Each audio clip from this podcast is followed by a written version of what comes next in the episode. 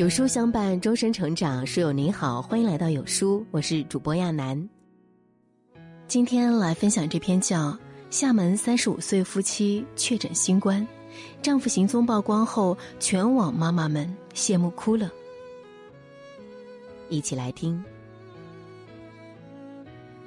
前不久，一位厦门妈妈火了，她和丈夫不幸被感染，但两人的流调一经公布，立马引起了无数妈妈的羡慕。这三天内，她外出时一共做了洗头、美甲、拿快递、买水果四件事，而她的老公既要上班赚钱，还要顶着炎炎夏日送孩子去补习班、陪孩子打篮球。寥寥几个字，就能让人感受到她的幸福与舒适，不用为了孩子手忙脚乱的赶时间，不用为了丈夫的不负责而生闷气，还有空认真打扮自己。妈妈们纷纷感叹她嫁对了人，但是转念一想，这才是妈妈们该有的生活状态。妈妈们也应该拥有自己的爱好，实现除家庭和工作之外的人生价值。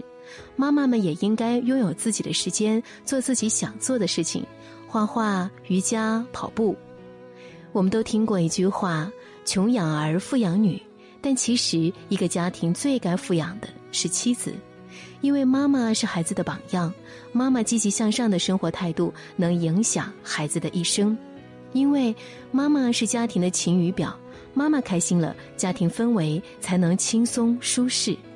正如心理学博士红兰所说：“母亲是一个家庭的灵魂，母亲焦虑，全家焦虑；母亲快乐，全家快乐。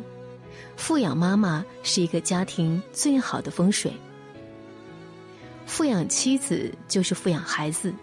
曾有一位爸爸向美国著名的脑神经科学家梅迪纳教授请教：“教授，你告诉我，我怎样才能帮儿子考上哈佛大学？”梅迪纳回答说：“从现在开始，你回家好好爱你的老婆。”众人表示不解。梅迪纳教授解释道：“在美国，对学业成就的最佳预测指标就是家庭情绪的稳定性。”家庭情绪稳定性大部分可被妻子的情绪所预测。一个被爸爸的爱浸润的妈妈，会用同样的方式对待孩子。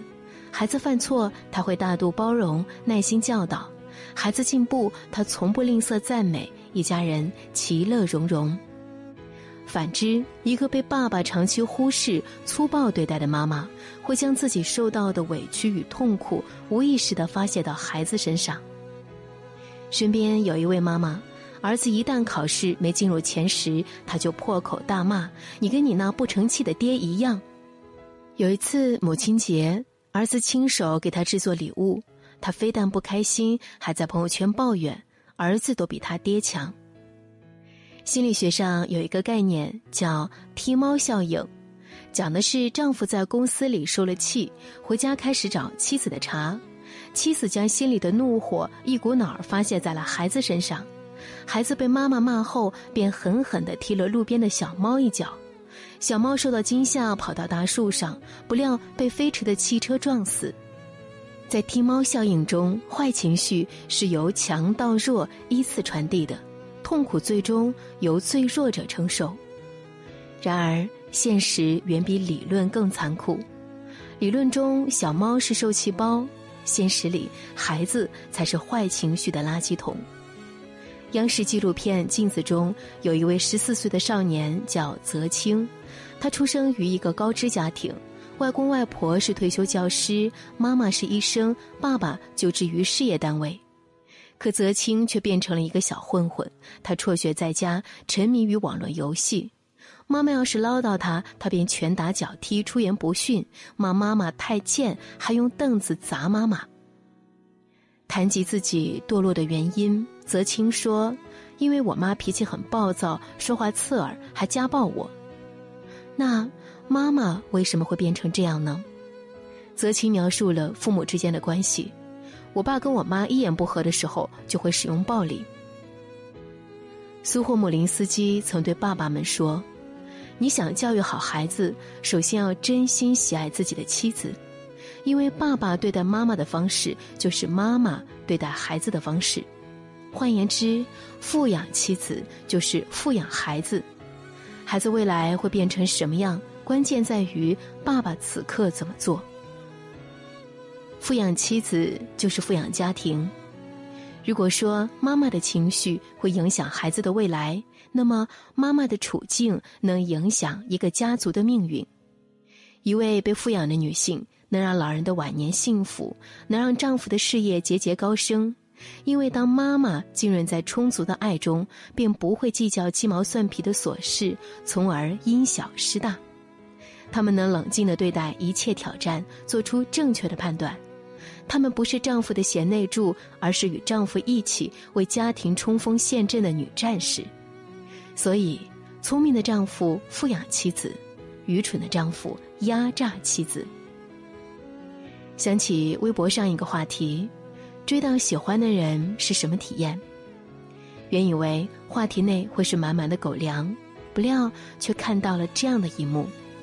丈夫们悠哉悠哉地拍下妻子做家务时的样子，非但没有体谅与感谢，还得意洋洋地说：“当初为了追你送了多少花，现在还不是乖乖给我洗衣服、生俩宝、做免费保姆？当初老子追了你四年才肯嫁给我，现在还不是给老子做饭洗衣？”无一例外，镜头里的妻子眉头是紧锁的，家庭的环境是杂乱的。当初他们拥有广阔的天地，如今他们被困在家庭里，无处施展拳脚。至于心胸如此狭窄的丈夫，在职场上能有多大的成就，可想而知。一个妻子不被尊重，丈夫狂妄自大的家庭，也一定是在走下坡路的。同样，追到校花的郭德纲，却始终坚持将妻子王慧放在第一位。在一次表演活动上，郭德纲对又美又有才的王慧一见倾心。那时他刚开始创业，穷得叮当响，可他依旧会用身上仅剩的一百块请王慧吃大餐。随着事业渐渐有起色，郭德纲忙得不可开交。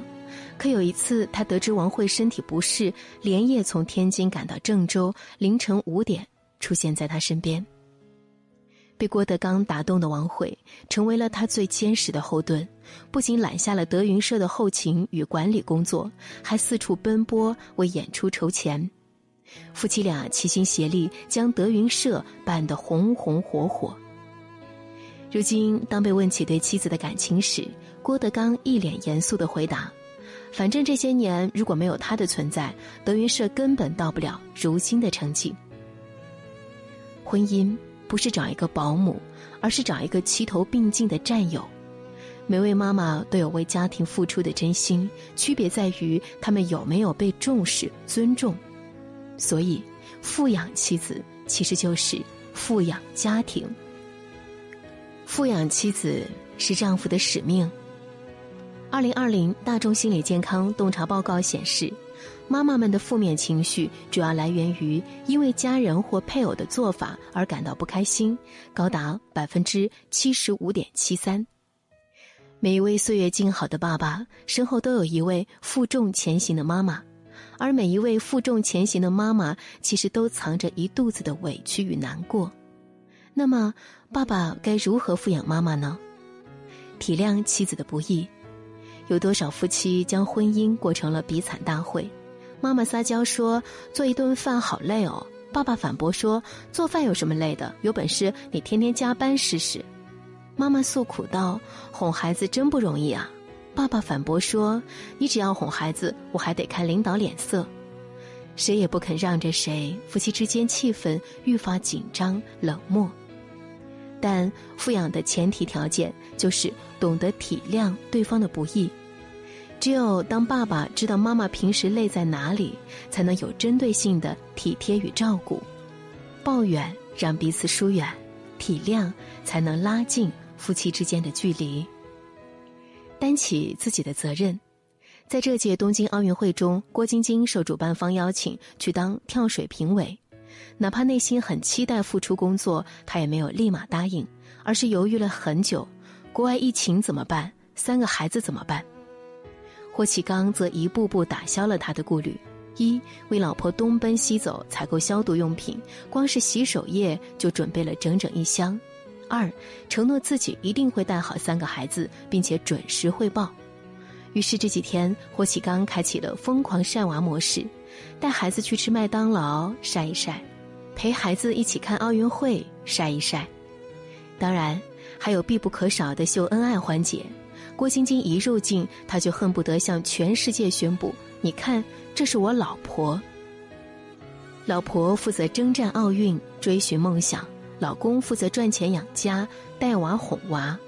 难怪已经生完三个孩子的郭晶晶丝毫没有疲惫，依然神采奕奕，越来越漂亮。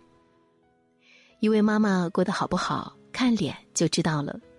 被富养的妈妈眼里是有光的，嘴角是上扬的；被穷养的妈妈眼里是暗淡的，总是忍不住叹气。宠爱自己的妻子，很多夫妻生孩子以后就忘了过夫妻生活。其实妻子当了妈妈以后，也还是女孩，在一地鸡毛的生活中，偶尔也希望得到丈夫的宠爱。重温《少年说》时，被一对夫妻打动了。结婚十几年，女儿何正莹都上初中了，他们的感情却依然如热恋一般。每次出差，爸爸都会为妈妈精心挑选一份小礼物。结婚纪念日更是大排场，从小区门口一路撒着玫瑰花到家门口，然后爸爸在妈妈推开门的一刹那，深情款款地说：“老婆，我爱你。”然而，女儿觉得还不够好。虽然爸爸已经做了很多，但可以再接再厉，让妈妈体验一下睡到自然醒之后去做美容的幸福生活。爸爸当即承诺：“我答应你，以后分担更多的家务。”一旁的妈妈嘴角上扬，笑容藏都藏不住，一家三口其乐融融。富养妻子其实很简单，不需要花很多钱，只需要一颗真心。在妻子快乐的时候，为她感到快乐；在妻子苦恼的时候，为她分担忧愁，接纳她的小脾气，满足她的小心愿。最重要的是，认可他的付出，与他并肩作战。你给他的真心，他会还你一个温暖的家。